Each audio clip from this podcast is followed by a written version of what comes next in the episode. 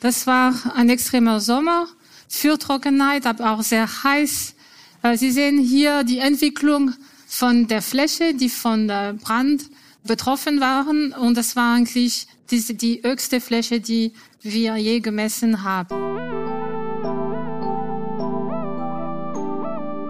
Also der Punkt ist, die Klimakrise findet jetzt statt und auch hier statt.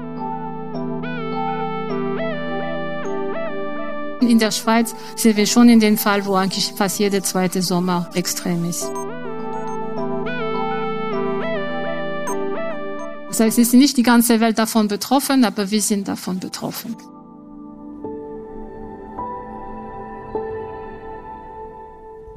Diese Stimme gehört Sonja Seneviratne. Sie ist Professorin am Institut für Atmosphäre und Klima an der ETH in Zürich, wo sie unter anderem zu Klimaextremen forscht und über Prozesse, die zu Dürren und Hitzewellen führen. Die Frage, trocknet Europa aus, beantwortete sie im Januar 2023 am AHA-Festival in Luzern. Während dieser Lecture erfährst du, wie stark die Trockenheit in Europa zugenommen hat, wie dieses Phänomen mit dem CO2-Ausstoß der Menschen zusammenhängt und welche Szenarien der Weltklimarat für die Zukunft entwirft. Jetzt geht's los. Viel Spaß mit der Audioversion dieser Lecture.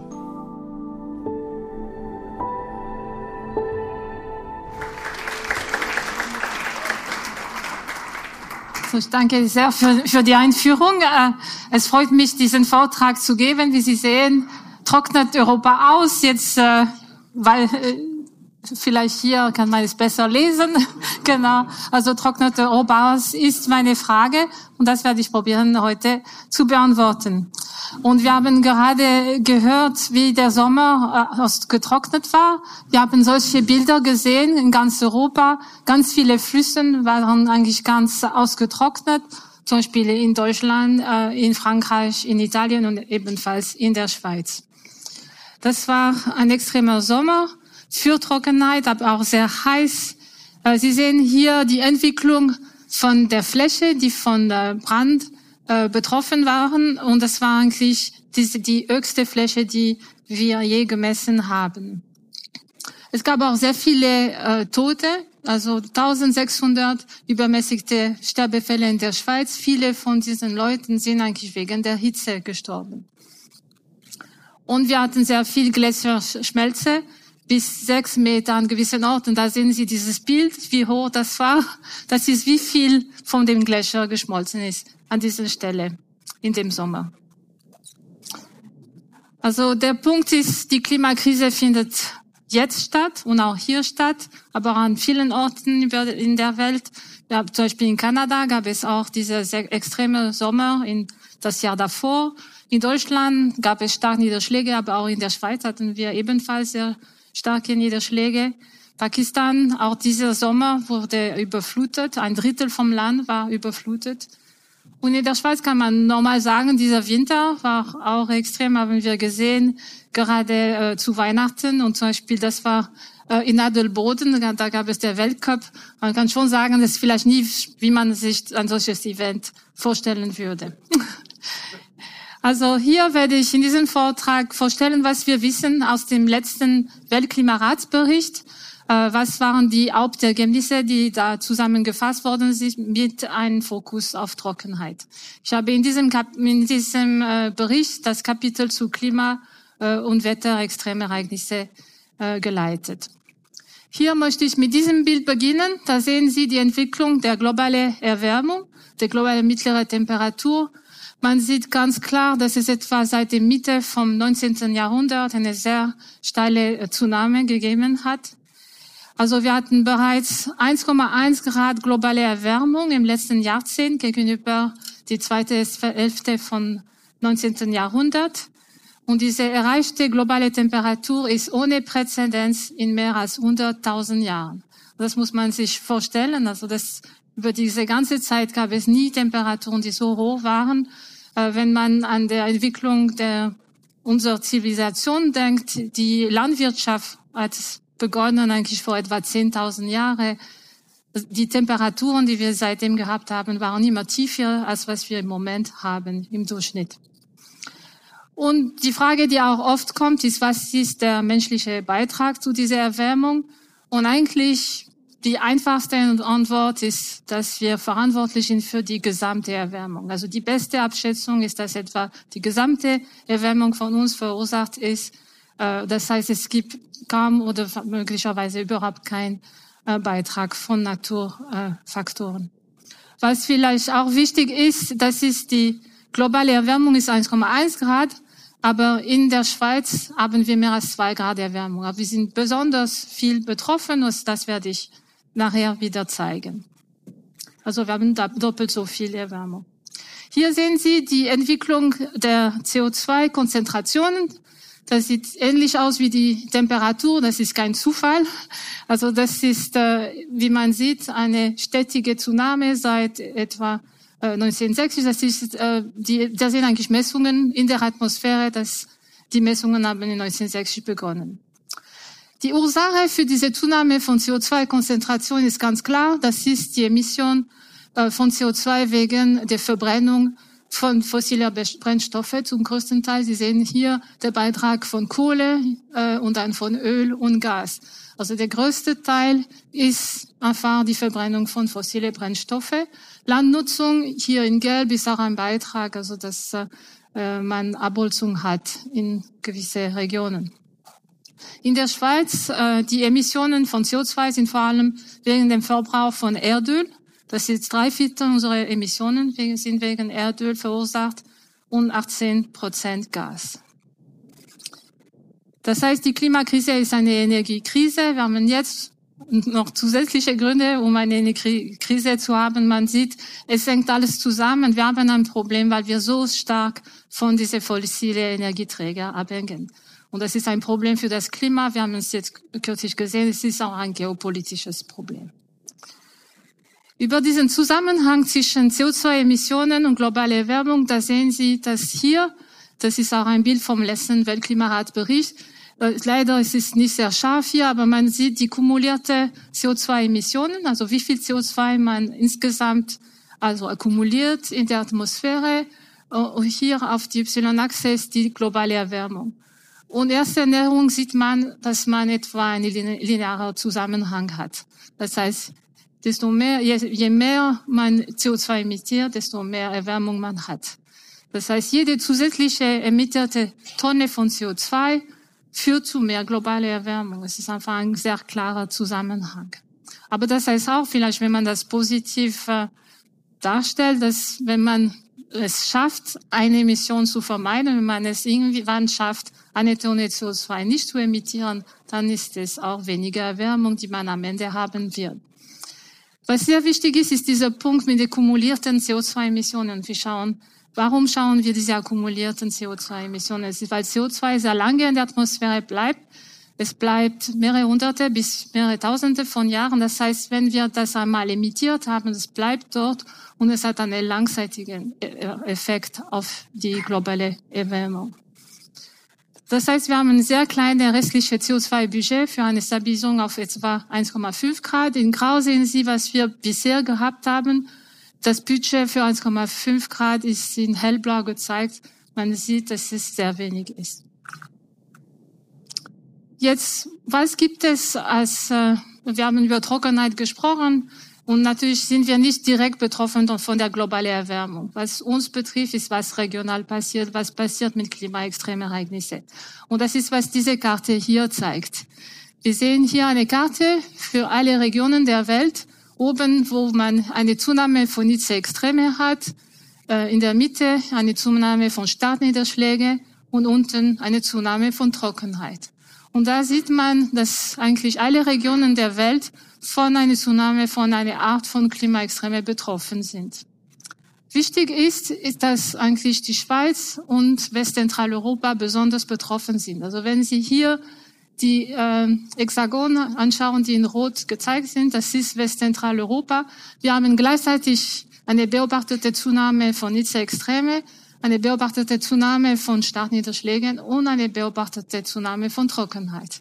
Das heißt, dieses Event von diesem Sommer das passt in den langzeitigen Trend, der beobachtet ist. Aber wir, haben, wir sind nicht nur von Trockenheit betroffen. Wir sind auch von zunehmenden Hitzewellen und zunehmenden Starkregen betroffen, wie wir es auch letzten Sommer gesehen haben. Hier sehen Sie die Zunahme von der mittleren Temperatur in der Schweiz. Jede äh, Säule hier äh, zeigt eigentlich ein Jahrzehnt und die letzte Jahr, also je, jede Karte ist für ein Jahr. Sie sehen hier die Werte äh, seit, äh, also in den, den letzten 13. Äh, Jahrzehnten hatten wir sehr klar viel höhere Temperaturen. Wir sehen auch, wie extrem einfach die letzten etwa zwölf Jahre gewesen sind. Wie gesagt, ist die Temperaturzunahme in der Schweiz besonders hoch. Die betrifft, die, die hat jetzt 2,4 äh, Grad erreicht. Ich habe vorher gesagt, global gesehen haben wir 1,1 Grad globale Erwärmung, regional hier in der Schweiz 1,4. Und es ist nicht nur so im Mittel über das ganze Jahr, aber auch besonders im Sommer. Äh, hier zeige ich Ihnen auch eine Analyse von Daten von Meteo Schweiz. Äh, das zeigt eigentlich die Temperaturen im Sommer. Und Sie sehen, jetzt ist die Zeitachse anders. Es ist also die die älteste Daten sind unten, also das ist 1864 äh, bis 1872 und die letzten Jahre sind ganz oben. Und es gab ein Zitat im Tages, äh, äh, Tagesanzeiger über diesen Sommer von einem Meteorologe, Stefan Bader, der gesagt hat, der 2022 Sommer ist ein Jahrhundertereignis. Und man sieht ganz klar, warum das ist. Wenn man die Daten anschaut bis zum Ende vom 20. Jahrhundert, dann ist es klar, dass die Temperaturen, wie wir diesen Sommer gesehen haben, Sie sehen hier in dunkelrot, das hatten wir nie bis etwa 2000. Und deshalb ist es ein Jahrhundertereignis, weil solche Ereignisse im 20. Jahrhundert hätten wir sie nie erlebt. Aber vielleicht, was auch wichtig ist, wenn Sie die oberste äh, Linie äh, anschauen, wir hatten eigentlich vier weitere Sommer, die genauso heiß waren, also die hier dunkelrot sind. Das heißt, die Hälfte unserer Sommer in den letzten zehn Jahren waren Jahrhundertereignisse. Und dazu muss man noch sagen, in 2021 hatten wir auch starke Niederschläge. Also es gab wirklich nur etwa vier normale Sommer in den letzten zehn Jahren. Und ich glaube, das zeigt auch, dass die Schweiz besonders betroffen sind. Wir sind jetzt schon in einer Ausnahmeklimaregime, auch in der Schweiz. Hier zeige ich eine Analyse von Christoph Scherns, ein Kollege von der ETH. Der hat äh, solche äh, Analysen gemacht, um zu zeigen, wie äh, sich diese Temperatur verändert. Hier sehen Sie für jede Linie, das ist eine Temperatur äh, von, äh, also die, die mittlere Temperatur von verschiedenen Stationen in der Schweiz. Wir sehen die Temperatur von Juni bis August und das ist für diesen Zeitraum 1864 bis 1991. Das war eigentlich das Temperatur, die Temperatur, wie wir es in der Vergangenheit äh, hatten. Jetzt sehen Sie die Verteilung für 92 bis 2022. Und da sieht man ganz klar, dass die Verteilung sich völlig verändert hat. Es ist nicht nur so, dass die Temperatur besonders äh, zugenommen haben. Wenn wir den, das Event anschauen, dann sehen wir auch, dass äh, es sehr große Einflüsse gehabt hat auf den Wasserkreislauf. Das haben wir gesehen. Hier sehen wir die Verdunstung, wie viel Wasser verdunstet hat äh, das heißt, wie viel Wasser haben wir in den Böden verloren? Und das sind Messungen, die wir an einem Standort in äh, Nordwest der Schweiz haben. Und das war unglaublich extrem. Also wir haben nie so hohe Werte gesehen, wie Sie hier sehen. Gletscher habe ich erwähnt. Die haben äh, sehr viel Schmelze erlebt. Das sehen Sie auch da. Also so, so tiefe Werte, also wie so viel Verlust hatten wir auch nie gesehen. Und deshalb war es wirklich ein ganz extremer Sommer. Wir hatten eine Studie gemacht, um äh, abzuschätzen, was der Beitrag von unserer menschlichen, also von den menschlichen Emissionen war zu der Wahrscheinlichkeit von diesem Ereignis. Äh, diese Studie wurde mit einem internationalen Team gemacht, äh, wurde auch viel zitiert in verschiedene äh, Zeitungen. Und was wir herausgefunden haben, ist, dass die Wahrscheinlichkeit von diesem äh, von der Austrocknung in der ganzen Nordhemisphäre, also wir hatten Trockenheit in Europa, aber auch in anderen Regionen der Nordhemisphäre, dass äh, dieses Event 20 Mal wahrscheinlicher geworden ist wegen unseren Emissionen.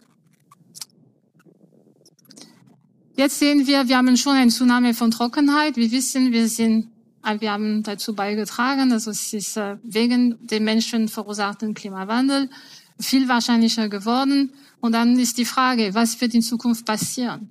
Ich glaube, das ist vielleicht die, Kernbotschaft von meinem Vortrag. Es, es hängt von uns ab. Also ich kann nicht einfach sagen, wie die Zukunft sein wird. Es hängt von uns allen ab, was wir entscheiden, was wir machen. Da sehen Sie hier, die sehen eigentlich die möglichen Szenarien, die wir in dem Weltklimaratsbericht untersucht haben. Wir, wir sagen nicht, wie die Zukunft sein wird. Wir sagen, wie die Zukunft sein wird, falls wir gewisse Entscheidungen treffen. Das heißt, wir können, das sind die Emissionen von CO2, wir können zum Beispiel die dunkelrote, der dunkelrote Pfad folgen. In diesem Fall können wir noch sehr viel CO2 emittieren, weil es gibt noch sehr viel Erdöl, es gibt noch sehr viel Kohle. Wenn wir wollen, können wir noch sehr viel davon verbrennen, aber dann wird die Erwärmung unglaublich hoch sein. Viel mehr als vier Grad. Wenn wir einem Emissionspfad folgen wollen, das konsistent ist mit dem Pariser Abkommen, das heißt, dass wir die globale Erwärmung auf 1,5 Grad etwa begrenzen wollen, dann müssen wir diesen hellblauen Pfad folgen. Und da sehen Sie, dass wir ganz klar ab jetzt und es noch besser früher, aber sicher ab jetzt unsere Emissionen sehr, sehr stark abnehmen lassen. Ich werde nachher ein bisschen mehr dazu sagen. Also was wird in Zukunft passieren?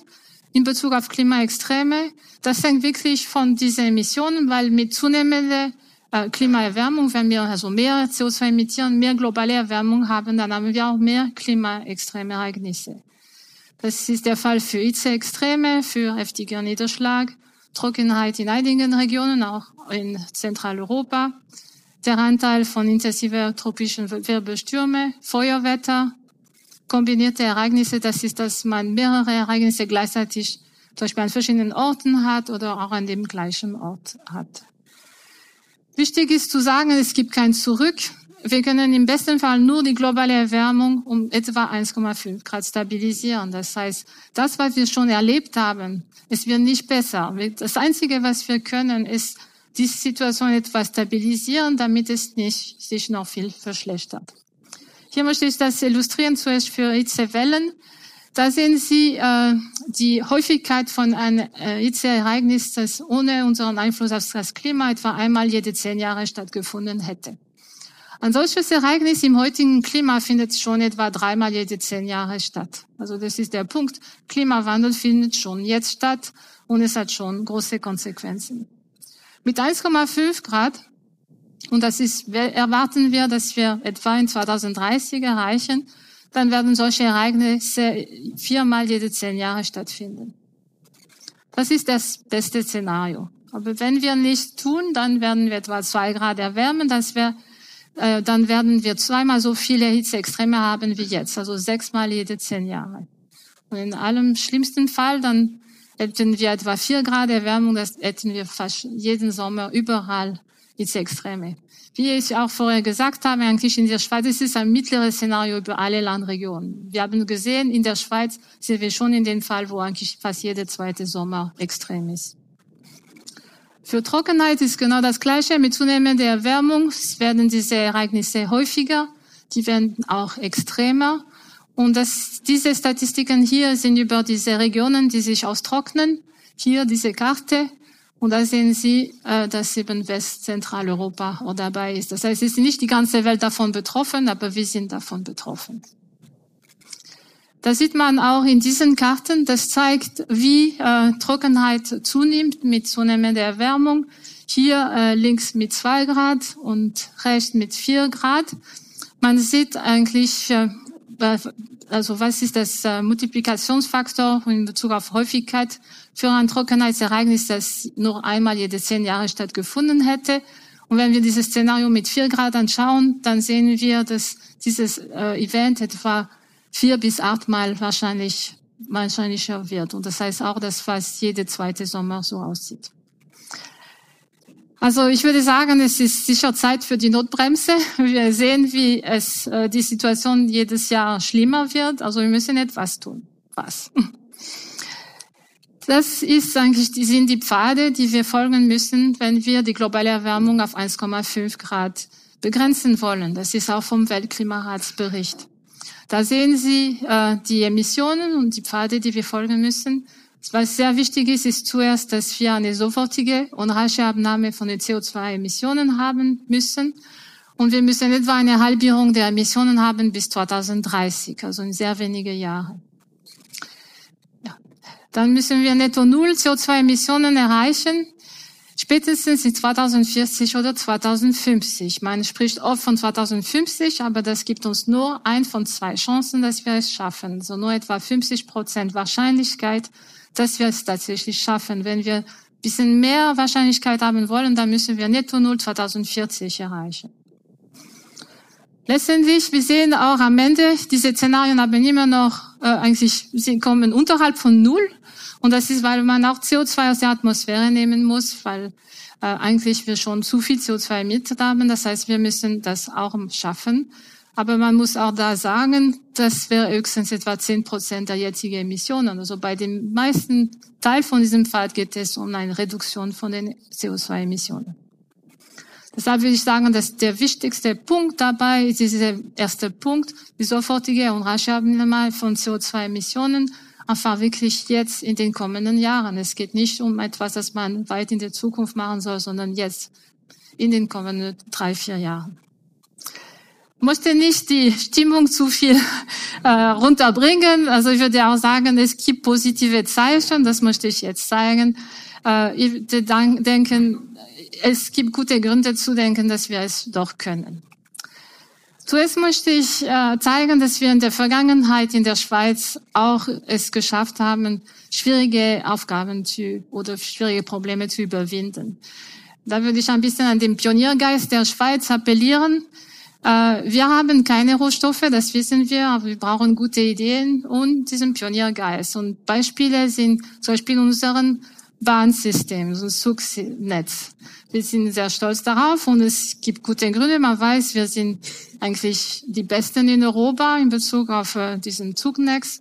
Und global ist nur in Japan wird eigentlich mehr Zug gefahren. Und fast der ganze, das ganze Flug, äh, Zugnetz ist 100 Prozent elektrisch. Es ist interessant zu denken, warum wir ein so gutes äh, Netz haben, wie das zustande gekommen ist und warum es alles elektrisch ist. Und ein Grund war eigentlich eine ähnliche Situation wie jetzt mit dem Ukraine-Krieg. Äh, am Anfang vom 20. Jahrhundert war der ganze Netz eher mit Kohle betrieb, betrieben. Und dann kam der Erste Weltkrieg. Es war schon entschieden, dass sie eigentlich eher zu Elektrizität äh, äh, gehen wollen. Aber damals wurde in der Schweiz bemerkt, oh, wir hängen eigentlich von Deutschland ab, weil wir diesen Kohle importieren müssen. Und deshalb wurde eigentlich diese Transition beschleunigt zur Elektrizität. Und deshalb war das System auch so gut. Und da würde ich sagen, man weiß, also wir haben es nicht geschafft in der Schweiz, so schnell Entscheidungen zu treffen, die am Ende äh, auch äh, erfolgreich waren. Und dann würde ich erwarten, dass wir es auch in diesem Jahrhundert schaffen, äh, wenn die Schweizer im letzten Jahrhundert das geschafft haben. Was sollten wir tun, um den Tunnel zu erreichen? Wir müssen zuerst keinen Verbrauch von fossilen Energien mehr haben. Das heißt kein Kohle, kein Öl, kein Gas. Konkret heißt es ein Wechsel auf erneuerbare Energien. Wir haben schon einiges in der Schweiz, zum Beispiel Hydroelektrizität. Man müsste noch Solarenergie, also viel mehr Solarenergie, viel mehr Windenergie haben. Äh, wir brauchen auch einen Null CO2-Strom. Das ist zum größten Teil der Fall in der Schweiz, aber wir brauchen mehr Strom. Deshalb müssen wir da auch diese Quellen äh, erweitern. Und äh, wir brauchen dafür auch äh, eine Elektrifizierung des Energieverbrauchs. Also sicher kein Benzinauto. Wenn man ein Auto braucht, dann eher ein äh, elektrisches Auto oder zum Beispiel elektrische Bus. Und natürlich die Heizung ist unglaublich wichtig, dass man auch bei der Heizung kein äh, fossile Energieträger mehr verbraucht. Dann brauchen wir auch CO2-Entnahme und Speicherung. Ähm, und das heißt auch neue Technologien, die werden zum Teil auch an der ETH entwickelt oder dass man auch schaut, wo man Aufforstung haben kann, obwohl man muss sagen, das Potenzial dort noch begrenzt ist. Also wichtig ist für mich nochmal zu sagen, 90 Prozent von diesem Fall kann man mit dieser Abnahme von CO2-Emissionen erreichen und dann 10 Prozent noch mit neuen Technologien. Wiederum hier die Zahlen von unseren CO2-Emissionen in der Schweiz. Das größte Problem ist Erdöl. Das heißt, drei Viertel vom Problem können wir lösen, wenn wir kein Erdöl mehr verwenden, keine Benzinautos oder kein Heizöl. Und jetzt eben die guten Nachrichten. Die äh, Optionen, um CO2-Emissionen zu reduzieren, sind viel billiger geworden. Das ist auch aus dem Weltklimaratsbericht. Da sehen Sie eigentlich, was ist das Potenzial, um äh, CO2-Emissionen zu reduzieren äh, im Energiebereich. Und man sieht, es gibt sehr viel Potenzial bei der Windenergie und bei der Solarenergie. Das ist eigentlich, wie groß das Potenzial ist. Im Moment haben wir 40 Gigatonnen CO2-Emissionen global. Und man sieht etwa äh, jeweils 10 Prozent von diesen Emissionen können eigentlich vermieden werden mit Windenergie oder Solarenergie. Besonders wichtig ist in dieser Grafik die Farben hier in diese ähm, Balken. Blau heißt, dass der Wechsel zu dieser neuen äh, Technologie oder diese Technologie, die es gibt, aber einfach dieser Wechsel billiger wäre als der Standard. Billiger ist das, was wir bisher machen. Und das ist ein wichtiger Punkt. Wir, wir sind abhängig von fossilen Energieträgern, aber eigentlich ist es gar nicht billig. Es kostet uns sehr viel Geld. Und in diesem Fall, zum Beispiel bei der Windenergie und Solarenergie, also für einen großen Teil von der Erzeugung dieser Energie, wäre es billiger, als was wir im Moment machen. Ich wollte auch zeigen, ich denke, eine Welt ohne CO2-Emissionen wäre schön. Man müsste keine Angst davor haben. Es gibt zahlreiche positive Effekte. Zuerst natürlich haben wir weniger Klimawandel. Wir haben gesehen, das wollen wir wahrscheinlich vermeiden. Das heißt, wir haben weniger klimatische Auswirkungen für Ökosysteme, aber auch für unsere Gesundheit. Äh, aber wir haben auch mehrere andere positive Nebeneffekte. Also wir haben weniger lokale Luftverschmutzung. Äh, die Verbrennung von äh, Benzin führt auch zu Verschmutzung. Das ist sehr schlecht für die Lungen. Man hat auch weniger Lärm, wenn man keine Benzinautos hat. Und auch eine gesunde Ernährung kann dazu führen, dass man weniger Emissionen hat, zum Beispiel wenn man weniger Fleisch isst. Wenn man mehr aktiv ist, also um sich mehr äh, selbst bewegt, äh, dann ist es eigentlich auch besser für die Gesundheit. Gerade dieses Jahr haben wir gesehen, diese Abhängigkeit von den fossilen Energieträgern ist gefährlich, äh, auch geopolitisch gesehen. Wenn wir weniger davon abhängig sind, wenn wir unsere eigene Energie selber erzeugen können oder eher mit unseren Nachbarn, dann von unseren Nachbarn abhängig sind, die dort Demokratien sind oder keine autokratische Regime, dann haben wir eben weniger Abhängigkeit von dieser autokratischen Regime, die fossile Energieträger exportieren. Und wir haben es gerade gesehen, die ersten Schritte für die Energietransition werden uns Kosten sparen. Es ist nicht einmal so teuer. Also ich komme wieder zur Frage, trocknet Europa aus? Und vielleicht wird Europa austrocknen. Wieder die Antwort dazu ist, dass es von uns abhängt. Es ist unsere Entscheidung, wiefern, inwiefern Trockner, äh, Europa sich austrocknen wird. Wir sollen die richtigen Entscheidungen treffen. Ich gebe hier ein paar Beispiele, vielleicht sagen, die wir äh, machen können. Wir können sicher möglicherweise für Gesetze abstimmen, die, die äh, helfen wird, dass, dass wir in der richtigen Pfad folgen. Also ein Ja zum Gletschergesetz. Das ist der Gegenvorschlag zur Gletscherinitiative. Wenn möglich mit dem Zug fahren, nicht mit äh, dem Flug, also zum Beispiel nach Südeuropa. Ich habe es mehrmals gemacht. Es sind sehr schöne Strecken. Äh, man kann heizen mit einer Wärmepumpe äh, und eben kein Benzinauto mehr haben.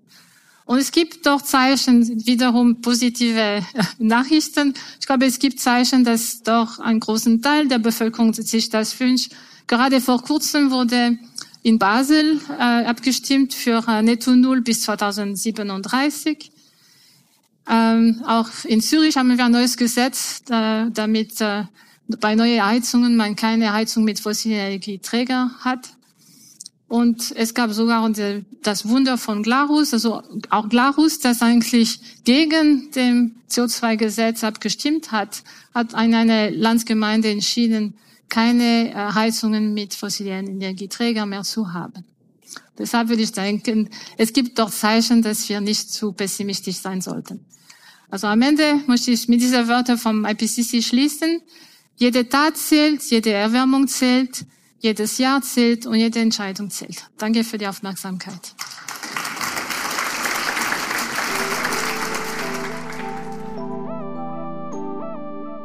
Danke, dass du diese Podcast-Episode gehört hast. Ich hoffe, sie hat dir gefallen und du konntest etwas Neues erfahren und lernen.